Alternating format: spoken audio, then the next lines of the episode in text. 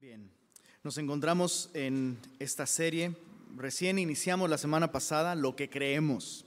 Y quiero aclararte dos cosas. La primera es que eh, no me encanta enseñar temáticamente, porque honestamente es un arte que creo que pocos dominan. ¿no? Y la segunda es que el tema del día de hoy es un tema muy complejo. Hoy vamos a estudiar lo que creemos acerca de Cristo. Entonces, la, mejor manera para mí de estudiar temáticamente la Biblia es hacer preguntas. Y el día de hoy la pregunta que intentaremos contestar o que contestaremos a través de la Biblia es, ¿qué dice la Biblia acerca de la persona y la obra de Cristo? Porque contestando esa pregunta es que podremos realmente encontrar qué es lo que deberíamos, deberíamos creer, ¿no? Eh, en el mejor de los casos creemos, pero eh, debemos siempre estar ajustando nuestra fe una y otra vez, estar examinando lo que creemos, porque es fácil deslizarse, chicos. Es fácil deslizarse. Entonces, eh, ¿qué dice la Biblia acerca de la persona y la obra de Cristo? Y te tengo otra noticia. Contestar esta pregunta requiere estudiar toda la Biblia, así que ve cancelando tus planes para el resto de tu vida. Lo que quiero decir con esto es que evidentemente este estudio no es exhaustivo y trataremos de mantenerlo sencillo y en lo más elemental. ¿Qué dice la Biblia acerca de la persona y la obra de Cristo? Esta es la respuesta y vamos a corroborar esta respuesta con, con la enseñanza bíblica. La afirmación más básica del cristianismo es la siguiente. Jesús es Dios hecho carne quien vino al mundo, tal como lo profetizan las escrituras, para salvar al hombre del pecado. Eso es lo que creemos acerca de Cristo. Esta es una manera de comprimir en una frase todo lo que la Biblia enseña acerca de la persona y la obra de Cristo. Voy a repetir la frase. Si quieres anotarla, va a ser muy bueno, no porque yo sea una autoridad en el tema, sino porque te va a ayudar a retener la idea y navegar a través de este estudio. Jesús es, es Dios hecho carne quien vino al mundo tal como lo profetizan las escrituras para salvarnos del pecado. Es así, lo repito una vez más, Jesús es Dios hecho carne, quien vino al mundo tal como lo profetizan las escrituras para salvarnos del pecado. Y observa cómo en esta pequeña declaración convergen muchísimos puntos doctrinales esenciales para la fe cristiana. La inspiración de las escrituras está implícita aquí.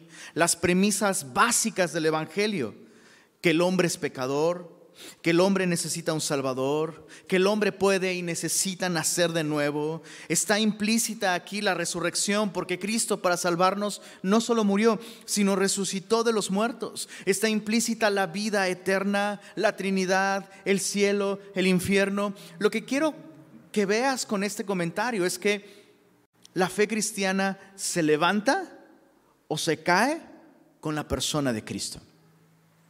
Esa es la pregunta más importante que debiéramos contestar. ¿Quién es Jesús? Y esto a la luz de las escrituras. Así que vamos a dividir esta frase en dos secciones. La persona de Cristo.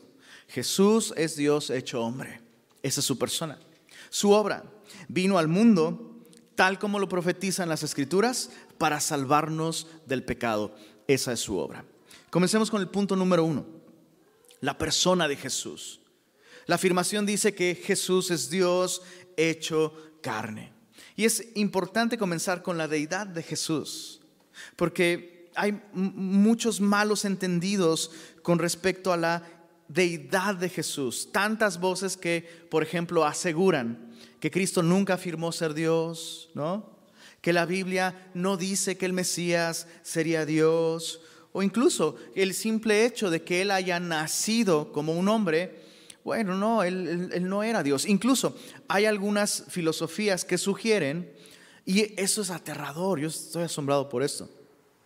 Muchos cristianos están abrazando una nueva doctrina llamada el Cristo universal que básicamente lo que, lo que sugieren estas personas es que Cristo no es una persona, sino es un estado divino que todos podemos alcanzar, pero sucede que Jesús de Nazaret fue el primero en alcanzarlo. Entonces esta, esta filosofía lo que dice es, Jesús era un muy buen hombre, el mejor de los hombres que ha vivido, pero no era Dios. Alcanzó la deidad, pero no era Dios en su, inicio. Y eso es importante eh, tenerlo claro. Jesús es Dios, siempre fue Dios. Y Jesús no comenzó a existir en el vientre de María, ni tampoco alcanzó la deidad a, través de una vida de ascetismo, humildad y piedad. Jesús, como la Biblia lo presenta, ha sido siempre y será por siempre Dios. Juan capítulo 1, versos 1 al 5. Vamos a leerlo para observar esta afirmación allí. Juan capítulo 1, versos 1 al 5. Dice así en el principio era el verbo y el verbo era con Dios y el verbo era Dios. Déjame hacer un alto ahí. No es el tema de hoy la Trinidad, pero está implícito aquí que por lo menos en este pasaje hay dos personas distintas, ambos Dios. La, fe cristiana sostiene que Dios es un Dios en tres personas. Los tres son personas distintas, Dios Padre, Dios Hijo y Dios Espíritu Santo, pero no son tres dioses, aunque los tres son Dios. Adoramos a un solo Dios. La unidad, la, la coigualdad de estos tres seres divinos es exactamente la misma, al punto de que son un solo Dios, vivo y verdadero, perfecto en unidad, perfecto en propósito, ¿no? Y aquí vemos esto, que en el principio, era el verbo y el verbo era con Dios. Eso, eso esto ya es asombroso, ¿ok? Porque estamos hablando de un ser que en el principio ya existe. No significa que Él comenzó a existir con el principio, sino que Él era desde el principio. Y está cara a cara con Dios, pero además es Dios. Dice, y el verbo era Dios. Este era en el principio con Dios. Verso 3. Todas las cosas por Él fueron hechas y sin Él nada de lo que ha sido hecho fue hecho. La Biblia le atribuye eh, características preexistentes, eternas, como las de Dios. La Biblia le atribuye eh, eh, poder creativo. ¿Quién es el creador de todas las cosas? Dios. Y la Biblia dice que es este verbo, a través de quien y por quien todo existe. Entonces, la Biblia me presenta a Jesús desde el principio como el Dios preexistente, el Dios que existe en sí mismo. Y los paralelos con Génesis son asombrosos, ¿estás de acuerdo? Juan está interesado en que tú y yo veamos que este no es un nuevo Dios, es el mismo Dios del capítulo 1 de Génesis. El tema de la deidad de Jesús no comienza con el Nuevo Testamento. Con el Nuevo Testamento comienza la narración de su encarnación y su aparición en nuestra historia como un hombre. Pero la Biblia siempre lo presenta como Dios. Colosenses capítulo 1, versos 15 al 17 tenemos una afirmación similar. Colosenses 1, versos 15 al 17 dice así, Él es la imagen del Dios invisible, el primogénito de cuánta? De toda creación. Importante, eh, primogénito no significa que fue el primer hijo que Dios tuvo. Primogénito es un título que especialmente en el primer siglo conllevaba la idea de heredero. Perdóname por el ejemplo. Lo que Kiko era para doña Florinda, Cristo lo es infinitamente más para el Padre Celestial. O sea, Jesús es aquel en quien Dios el Padre se deleita, así como tú te deleitas en tus hijos. Dices menos cuando no, se quieren ir a la cama, ¿no?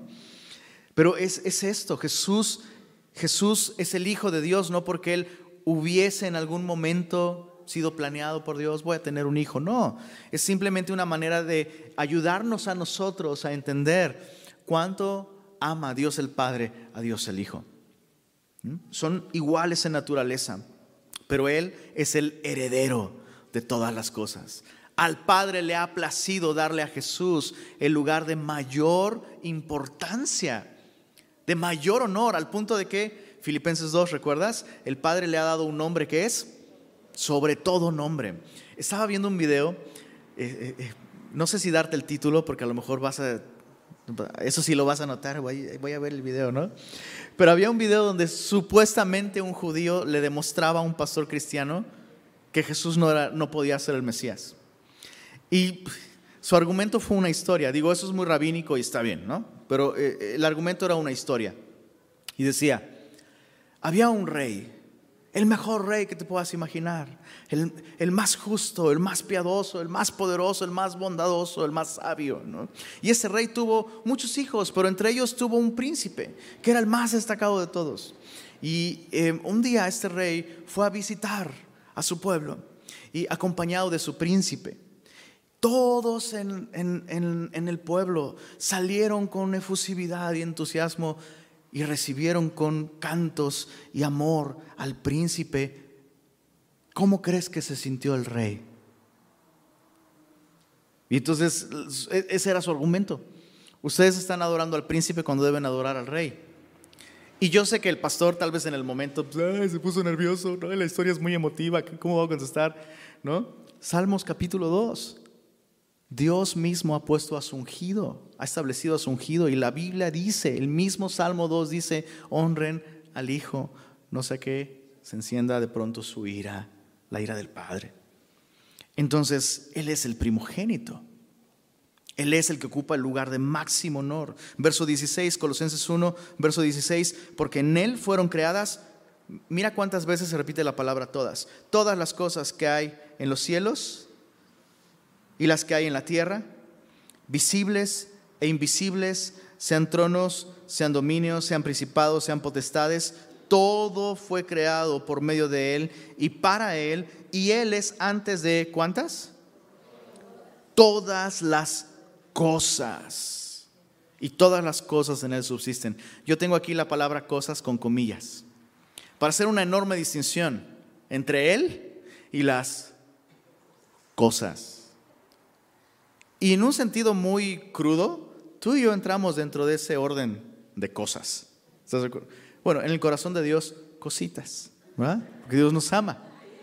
Pero hay una enorme diferencia entre el creador y las cosas. Él no es de este segundo orden. Él es el creador. Él es antes de todas las cosas. Entonces, Jesús es Dios. La Biblia lo presenta con ese atributo con esa posición, pero es Dios hecho carne. Y la Biblia me muestra también a Cristo así, con este aspecto completamente humano en su persona.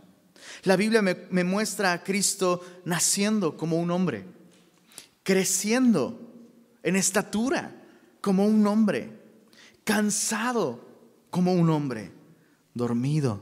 Y aquí es cuando empiezas. Como un hombre y dices, mira, ya como Jesús también durmió, sudando. O sea, ¿a cuántos les encanta sudar? ¿Te imaginas a Dios sudando y sudando gotas de sangre? La Biblia me presenta a Cristo llorando. No, o sea, no hay nada más humano que llorar. Y Jesús lloró. La Biblia me presenta a Jesús con sed.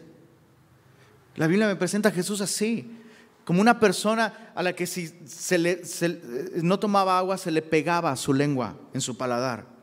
La Biblia me presenta a Jesús sangrando, angustiado, con miedo, triste, emociones humanas. La Biblia me muestra a Jesús muriendo. No existe nada más humano que morir. Y Jesús vivió toda la experiencia. Nos gana a ti y a mí.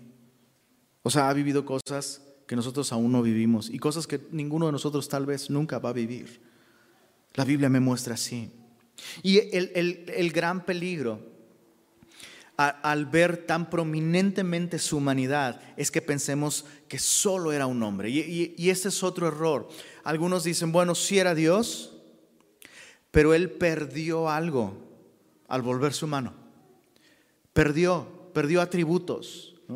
Y eso no es lo que la Biblia nos enseña. La Biblia nos enseña que Él, siendo Dios, fue 100% hombre también. Las dos eh, partes de, sus atributos, divina y humana, convergían y habitaban perfectamente en una misma persona. Filipenses 2 nos, nos da mucha luz en torno a esto. Acompáñame ahí. Filipenses capítulo 2.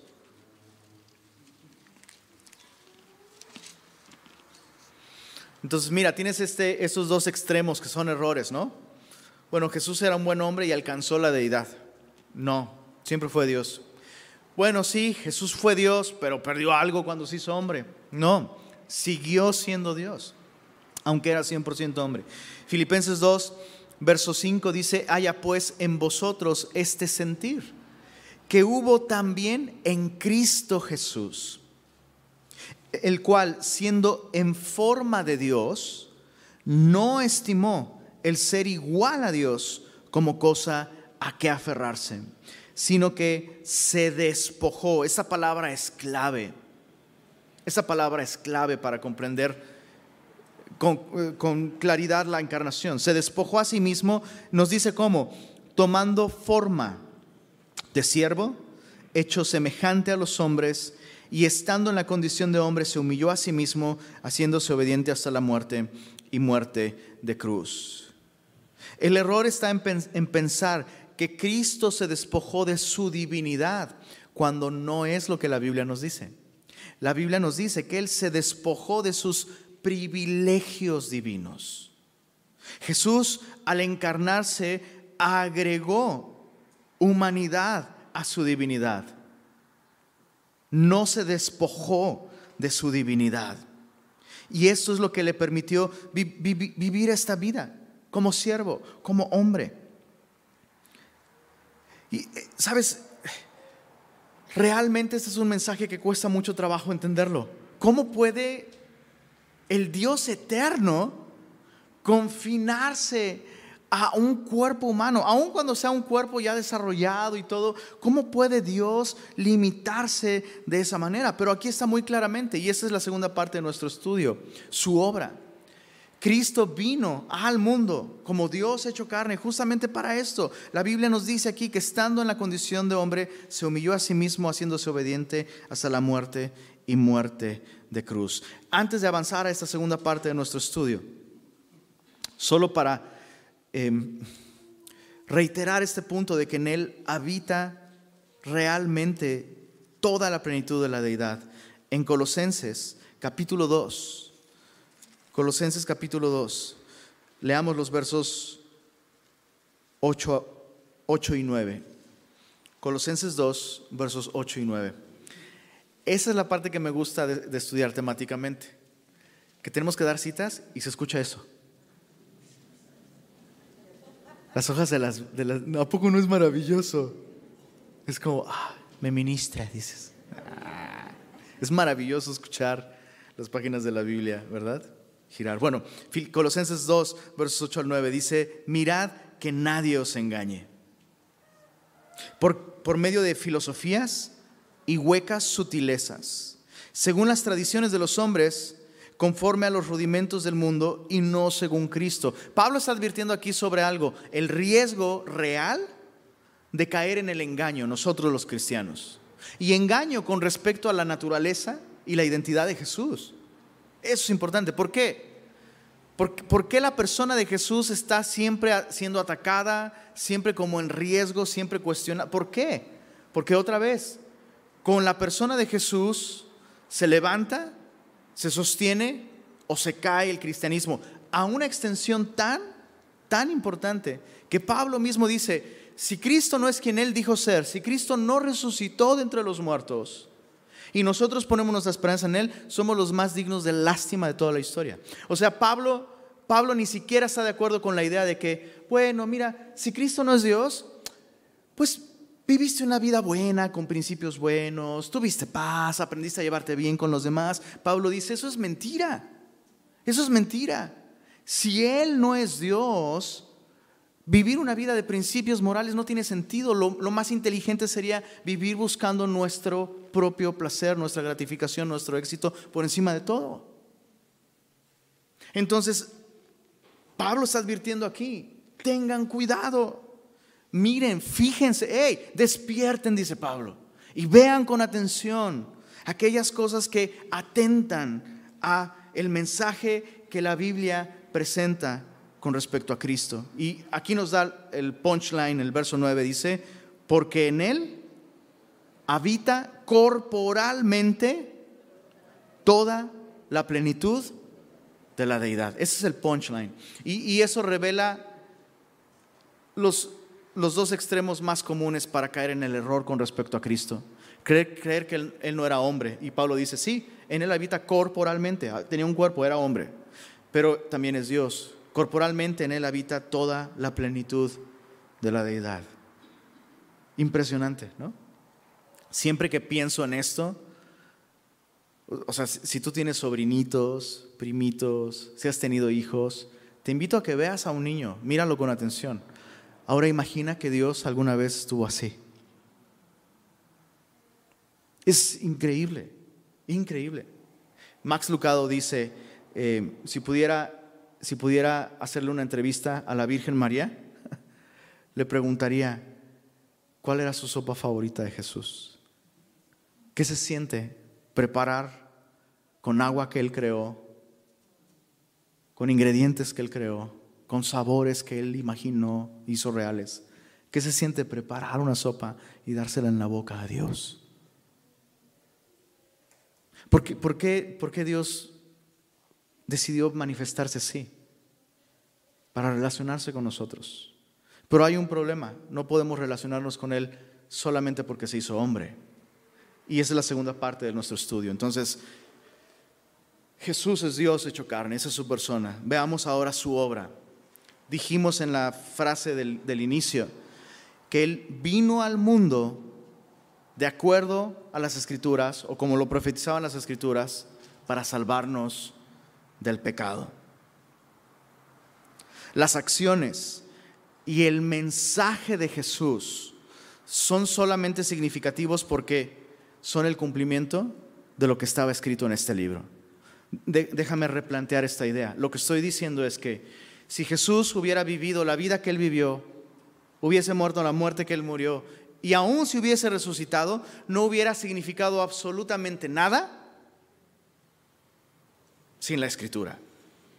Porque la escritura lo que hace es justamente crear un cerco de seguridad. Es lo, lo que la Biblia hace es, por medio de la profecía, y por medio de muchos otros recursos, no solo la profecía anuncia a Jesús, hay símbolos, hay figuras en la Biblia, hay sombras que se cumplen en Cristo.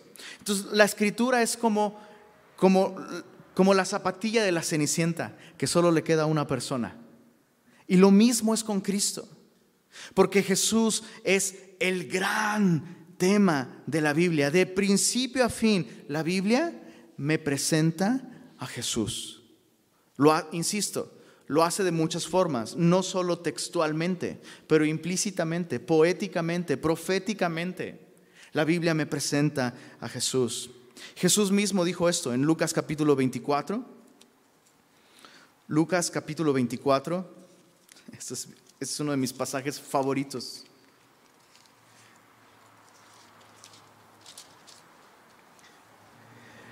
Después de que Jesús resucitó, dos de sus discípulos van caminando hacia Maús y qué interesante, ellos van platicando sus teorías acerca de Jesús. Ay, nosotros esperábamos que Él era el que iba a redimir a Israel. Sí esperábamos que Él fuera el Cristo. Pero bueno, vamos a dejarlo en profeta poderoso. Fue un profeta poderoso de parte de Dios, pero pues no, no fue el Mesías. Van platicando eso y Jesús se les aparece. Pero Jesús vela sus ojos para que no puedan reconocerlo. Y eso es, eso es importante. ¿Por qué Jesús no simplemente se les apareció? O sea, no, no, es como más fácil, Jesús, aparécete a ellos, deja que te vean y dile, diles como a Tomás, mete tu dedo acá y mira, o sea, soy yo, resucité, ¿no? Eso hubiera sido más fácil. Pero mira qué impresionante que Jesús decidió mejor velar su rostro de sus ojos para ayudarles a ver su rostro a través de la escritura.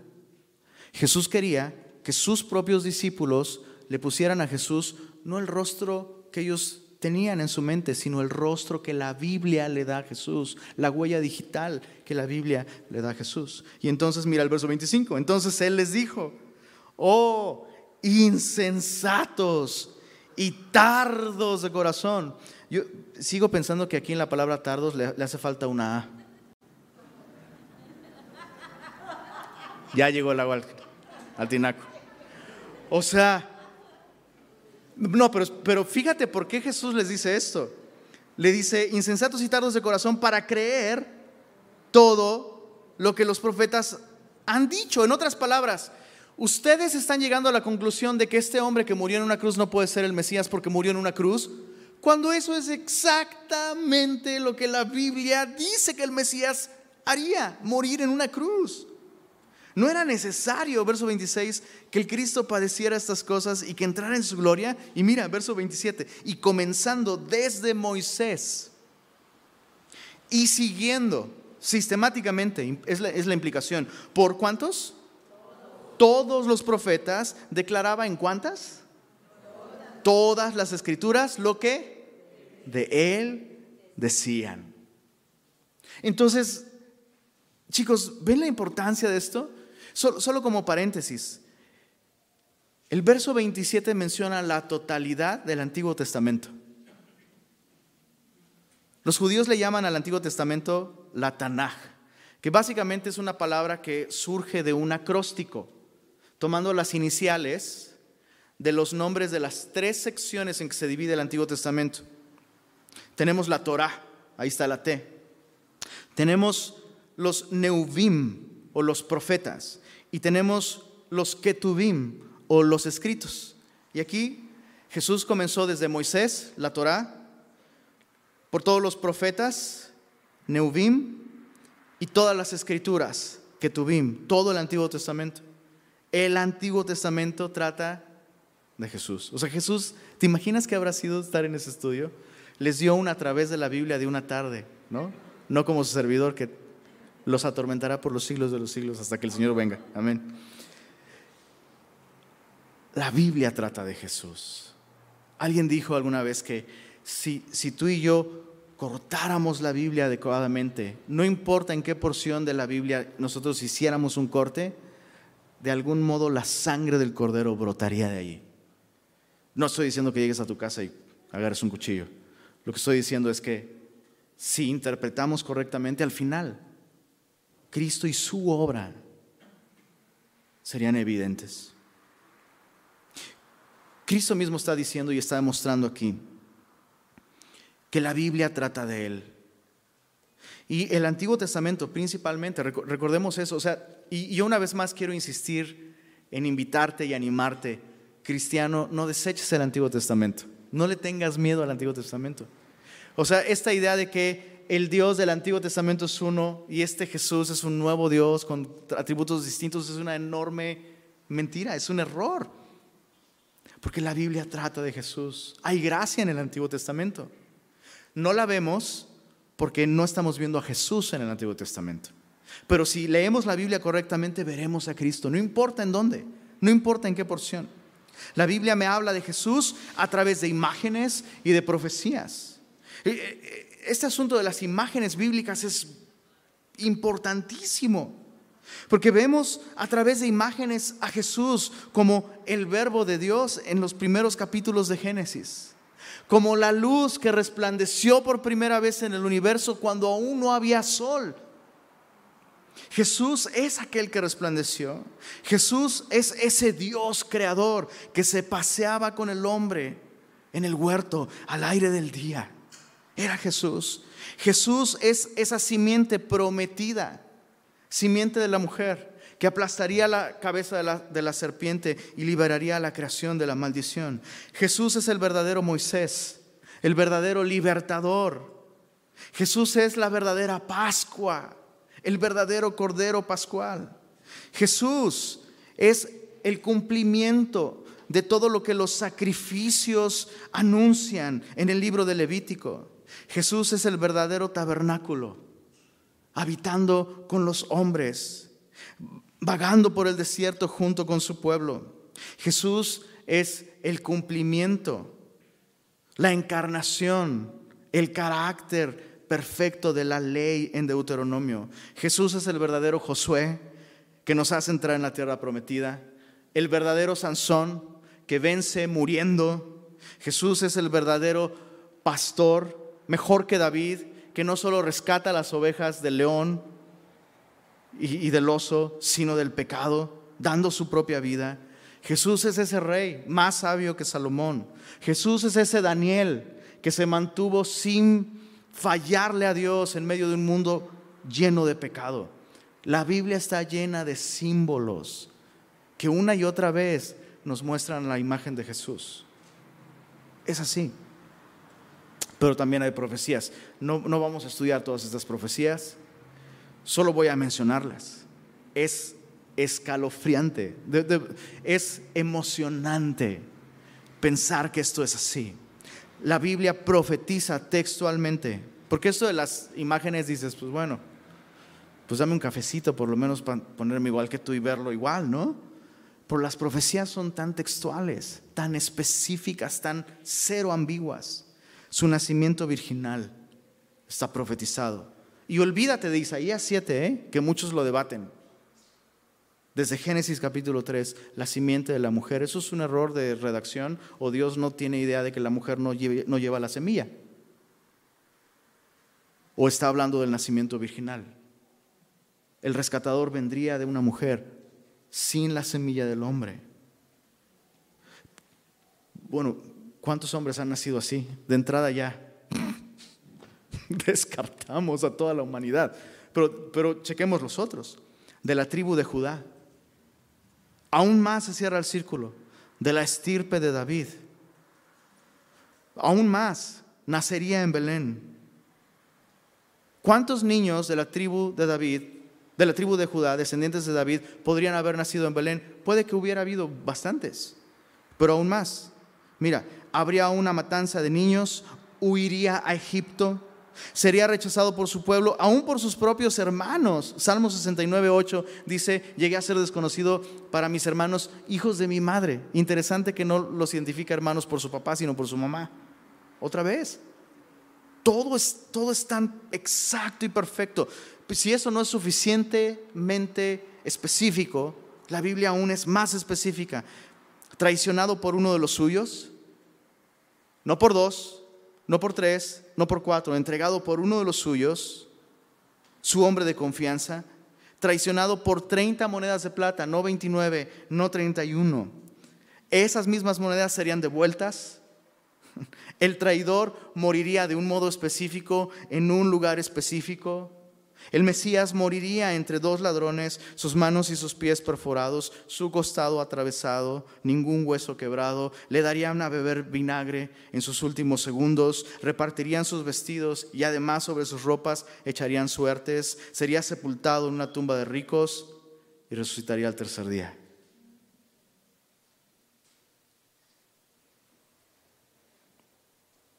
Nadie puede usurpar la identidad de Jesús cuando consideramos lo que la Biblia dice acerca de Él. Entonces, por eso es importante la obra de Cristo, porque es el cumplimiento de todo lo que Dios anunció. E, es, increíble, ¿no? ¿A, poco no lo, estamos meditando y dices, y luego, ¿qué espera el mundo para entregarse a Jesús? Bueno, es justamente eso, parte de la obra de Cristo. Vino a salvarnos del pecado. Ahorita vamos a hablar de esto, pero antes de ir a ese último punto, quiero que te des cuenta cómo no podemos conocer a Jesús verdaderamente aparte de la escritura. No podemos conocer a Jesús de verdad a Biblia cerrada, pero tampoco podemos conocer la escritura verdaderamente aparte de Cristo. Es decir, si yo leo la Biblia y llego a cualquier conclusión, a cualquier otra persona, a cualquier otra idea que no sea esta, Jesús es Dios hecho carne, que vino al mundo como, lo profetizan las escrituras para salvar al hombre del pecado, entonces la estoy leyendo mal. Entonces cuando no comprendo la Biblia, la Biblia cobra sentido cuando veo a Jesús. Y el Evangelio y su muerte en la cruz. Es así. E, es, Jesús y la Biblia están, están tan unidos que es, eh, es así como su, su identidad, su naturaleza divina y humana viviendo completamente unidas en una misma persona. Ahora, no estoy diciendo una aclaración, no estoy diciendo que en Semilla Monterrey adoramos una Trinidad distinta, Dios Padre, Dios Hijo y Santa Biblia. No, no estoy diciendo esto, la Biblia es un medio para conocer a Jesús, pero este es el punto, no tenemos el derecho de interpretar quién es Cristo sin la Biblia. Segunda de Pedro, acompáñame ahí para ver este punto. Segunda de Pedro.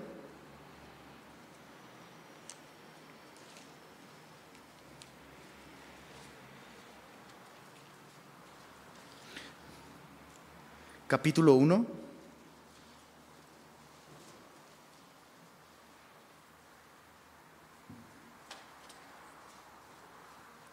Segunda de Pedro capítulo 1 versos 16 en adelante. Mira esto. Dice, porque no os hemos dado a conocer, es Pedro hablando, no os hemos dado a conocer el poder y la venida de nuestro Señor Jesucristo, siguiendo fábulas artificiosas, sino como habiendo visto con nuestros propios ojos su majestad. Pues cuando Él recibió de Dios Padre honra y gloria, le fue enviada desde la magnífica gloria una voz que decía, este es mi Hijo amado en el cual tengo complacencia. Y nosotros, dice Pedro, oímos esta voz enviada del cielo, cuando estábamos con Él en el Monte Santo. Pero, como si Pedro dijera, aunque nuestro testimonio fue de primera mano y nosotros fuimos testigos presenciales, oculares, no deberían creernos solo por lo...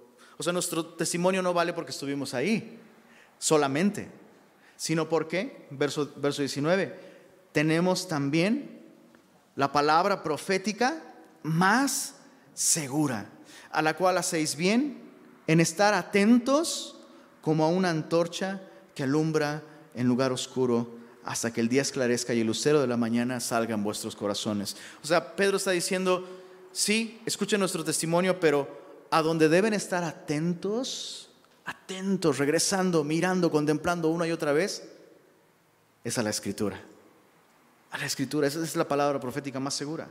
Entendiendo primero esto, verso, verso 20, que ninguna profecía de la escritura es de interpretación privada, porque nunca la profecía fue traída por voluntad humana, sino que los santos hombres de Dios hablaron siendo inspirados por el Espíritu Santo. Entonces Pedro aclara esto, estate atento a la Biblia, pero no tienes el derecho de interpretar a la Biblia sin dejar que la Biblia se interprete a sí misma. O sea, realmente este asunto de leer la Biblia e interpretarla, la interpretación es la misma Biblia la que la da. Y otra vez, la interpretación de la Biblia es esta. Jesús es Dios hecho hombre que vino al mundo para salvarnos de nuestros pecados. Eh, primera de Pedro 1, primera de Pedro 1, verso 9, desde el verso 8. Primera de Pedro 1, verso 8. Otra vez Pedro hablando de Jesús dice, a quien amáis sin haberle visto. Triste Pedro, nos, lo restriega en la cara, ¿no? Es como si Pedro, yo, yo sí lo vi. ¿No te parece interesante que ninguno de ellos pierde tiempo en sus ojos eran color tal, su cabello partido por la mitad, ondulado así? ¿no? Eso no importa, eso no importa. Su persona y su obra su persona y su obra. Dice, a quien amáis sin haberle visto, en quien creyendo, aunque ahora no lo veáis, os alegráis con gozo inefable y glorioso, obteniendo el fin de vuestra fe, que es la salvación de vuestras almas. Ok, Pedro, si no he visto a Cristo, ¿cómo puedo obtener esa fe salvadora en Él? Verso, verso 10, los profetas que profetizaron de la gracia destinada a vosotros, inquirieron y diligentemente indagaron acerca de esta salvación, escudriñando otra vez, ¿qué persona? y qué tiempo indicaba el Espíritu de Cristo que estaba en ellos, el cual anunciaba de antemano los sufrimientos de Cristo y las glorias que vendrían tras ellos. Otra vez, la escritura no es de interpretación privada, si se interpreta adecuadamente nos llevará a Jesús. Y no solo a Jesús, sino a Jesús como el Salvador del mundo. No tenemos derecho a, editar ni la persona ni la obra de Cristo. Eh, sí, la verdad, es, la verdad es como un riesgo que de pronto enfaticemos algunos aspectos de su persona, de su mensaje y de su obra, y de pronto eclipsemos otros. Por eso lo más sano es estudiar la Biblia capítulo a capítulo y verso a verso. Así mantenemos un equilibrio sano y, vemos todo el consejo de Dios y compensamos esos desequilibrios doctrinales. Pero cada vez es más común tomar el mensaje de la Biblia, específicamente la persona de Cristo, y editarla para que calce con intereses, con ideas, preferencias, opiniones personales. Y el resultado será, un, será una herejía. Será un Cristo que no es el de la Biblia y por tanto no salva. Un ídolo.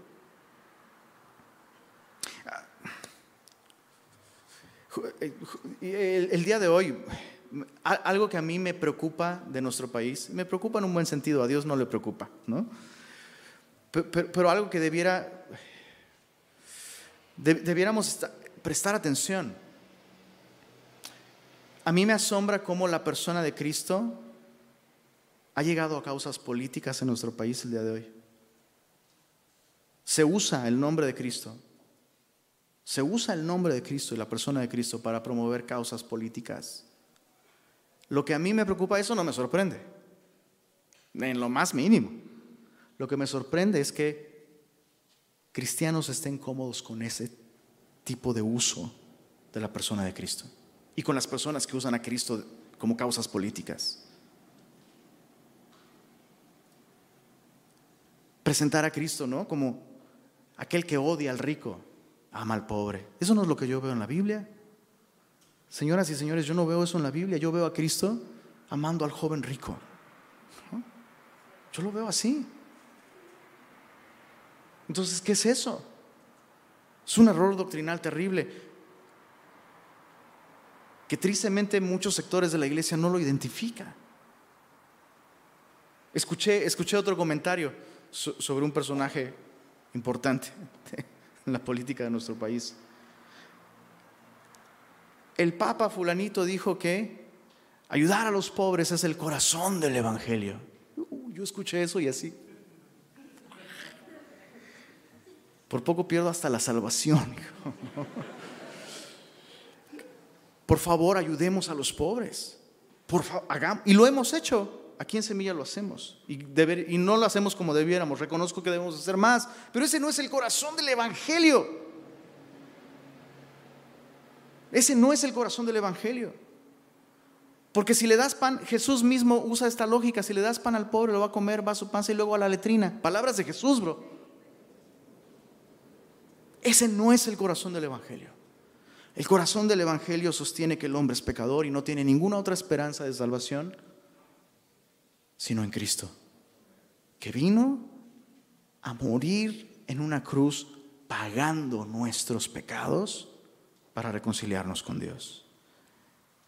Así que Jesús es Dios hecho hombre, que vino al mundo como lo profetizan las escrituras para salvar al hombre del pecado. Ahora, dices, bueno, eso es allá en el mundo secular, se, ocupa Jesús para causas sociales. Lo, mismo sucede en círculos cristianos, ¿no? Jesús, Jesús vino a darme un buen matrimonio. Jesús puede hacer eso y sin duda quiere hacerlo. Pero Jesús vino a salvarte. Y puedo poner muchos más ejemplos, pero ese es el Cristo de la Biblia. Aquel que vino a suplir la necesidad más grande del hombre, no la única, por supuesto, pero la más grande. Y Jesús, el Jesús de la Biblia, antes que darme cualquier otra cosa, y por encima de darme cualquier otra cosa, a mí como hombre, como hombre pecador, Jesús me quiere dar salvación. Jesús me quiere dar vida eterna. Jesús quiere darme un nuevo corazón. Jesús quiere darme una mente nueva, capaz de amar a Dios, de pensar a favor de Dios y a favor de otros.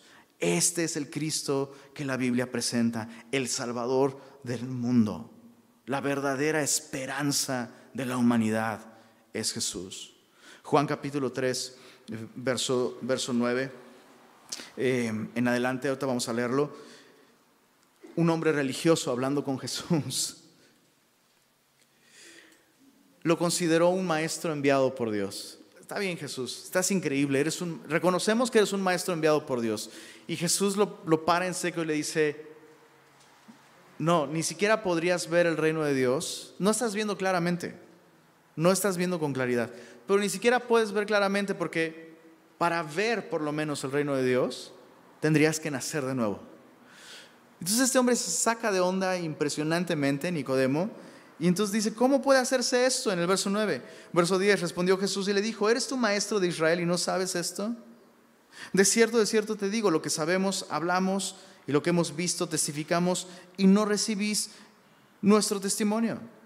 Si os he dicho cosas terrenales y no creéis, ¿cómo creeréis si os dijere las celestiales? Nadie subió al cielo, sino el que descendió del cielo, el Hijo del Hombre que está en el cielo. Entonces, básicamente Jesús le está diciendo, hey, la razón por la que no entiendes la escritura que tan bien conoces es porque no me conoces a mí.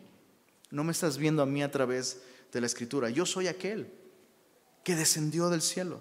Y mira, y le ayuda un poco el verso 14, hablando de imágenes, ¿no?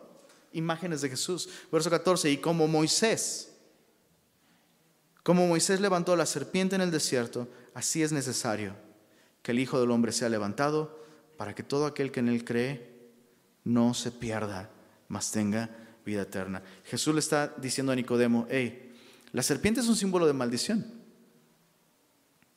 La serpiente es el símbolo de aquello que Dios quiere destruir con, con el pie de la simiente de la mujer, con el rescatador. Y lo vas, y, y este rescatador lo hace justo así, recibiendo sobre sí mismo todo aquello que Dios quiere destruir el pecado, la maldad. Jesús le está diciendo a Nicodemo, Nicodemo, todo lo que tú creías sobre el Mesías se resume a esta, cuestión. El Mesías va a venir a salvar por medio de ocupar el lugar de la humanidad. Es muy gráfico, es una descripción muy gráfica de la crucifixión. Para que todo aquel que en Él cree, me encanta, para que todo aquel que en Él cree no se pierda, más tenga vida eterna. ¿Qué es lo que tienes que hacer para recibir vida eterna? Creer en Jesús. Y creer en Jesús implica reconocer que has pecado, que eres pecador, creer que no existe ninguna otra solución más que Jesús. Y creer que lo que Él hizo al morir en la cruz y resucitar al tercer día de los muertos fue para reconciliarte a ti para pagar la deuda que tú tenías con Dios y darte la seguridad de una vida eterna. Jesús no es, Jesús no es un coach espiritual. Jesús no es, vengo a ayudarte, vengo a echarte la mano para que lo hagas tú mismo y tú le eches ganas y tú te salves. No, Jesús es el Salvador y te ofrece salvación, te regala salvación. Todo lo que tienes que hacer es recibirla. ¿Cómo? Creyendo en Él, creyendo en el Jesús de la Biblia. Así que yo voy, voy a orar para terminar nuestro estudio pero terminando este estudio voy a darte una oportunidad de tomar una decisión para recibir a, Jesús. Y voy a hacer una invitación para que si tú nunca has confiado en Cristo hoy, hoy has escuchado suficiente. Estoy, estoy convencido de esto. La Biblia, lo que leímos el día de hoy, te ha dado suficientes razones para creer en Él. Así que vamos a orar y después hacemos esta invitación. Señor, gracias por este tiempo en tu palabra. Necesitamos más de ti, Señor. Y te rogamos que tú sigas abriendo nuestros ojos, alumbrando nuestro corazón para conocerte a través de tu palabra. Gracias por haber venido al mundo a salvarnos, Señor. Y gracias por la, la manera en la que tú has fortalecido nuestra fe en ti el día de hoy. Junto con Pedro podemos decir amén nos gozamos en ti, Señor, nos alegramos en ti y te amamos aun cuando no te hemos visto, Señor, y anhelamos tu regreso. Ven pronto, Señor. Amén.